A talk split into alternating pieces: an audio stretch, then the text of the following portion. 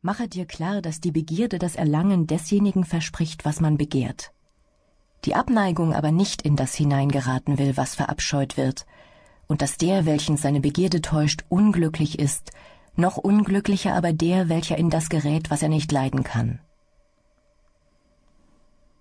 Wenn du nun bloß das verabscheust, was denjenigen Dingen zuwider ist, welche in deiner Macht stehen, so wird dir nichts, was du verabscheuen müsstest, begegnen können. Verabscheust du aber die Krankheit oder den Tod oder die Armut, so wirst du unglücklich werden. Gestattet dir daher keine Abneigung gegen alles, was nicht in unserer Macht ist, und lass sie nur gegen das walten, was der Natur der in unserer Macht stehenden Dinge zuwider ist. Der Begierde aber enthalte dich vorderhand gänzlich. Denn begehrst du etwas, was nicht in unserer Macht ist, so musst du notwendig das Glück vermissen.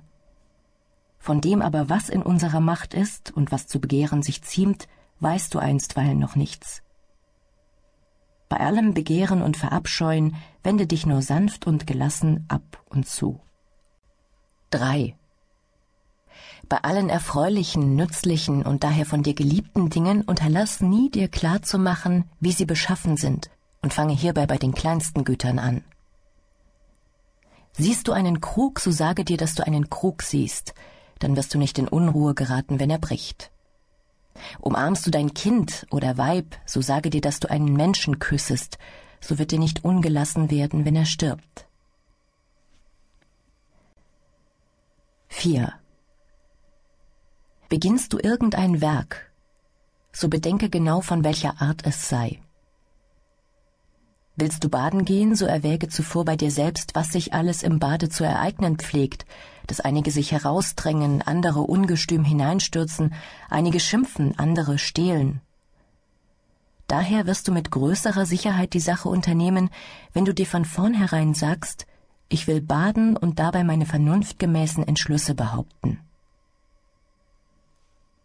So verfahre bei jedem Werke.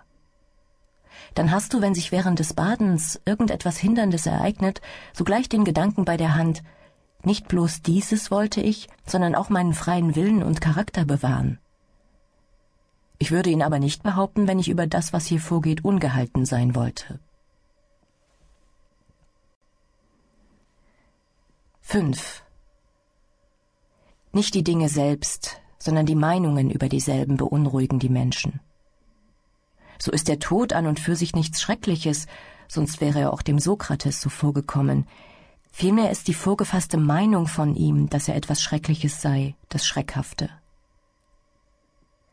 Wir wollen daher, wenn wir von etwas gehindert, beunruhigt oder betrübt werden, niemals andere anklagen, sondern uns selber, nämlich unsere Meinung davon. Seines Unglücks wegen andere anklagen ist die Art der Ungebildeten, sich selbst die der Anfänger, noch sich die der Gebildeten und vollständig Erzogenen. 6. Sei nicht stolz auf einen Vorzug, der nicht dein eigen ist. Wenn ein Pferd in stolzer Selbsterhebung sagen würde, ich bin schön, so wäre dies erträglich. Wenn du aber mit Stolz sprächest, ich habe ein schönes Pferd, so bist du stolz auf des Pferdes Vorzug. Was gehört dir dabei? Die Denkungsart.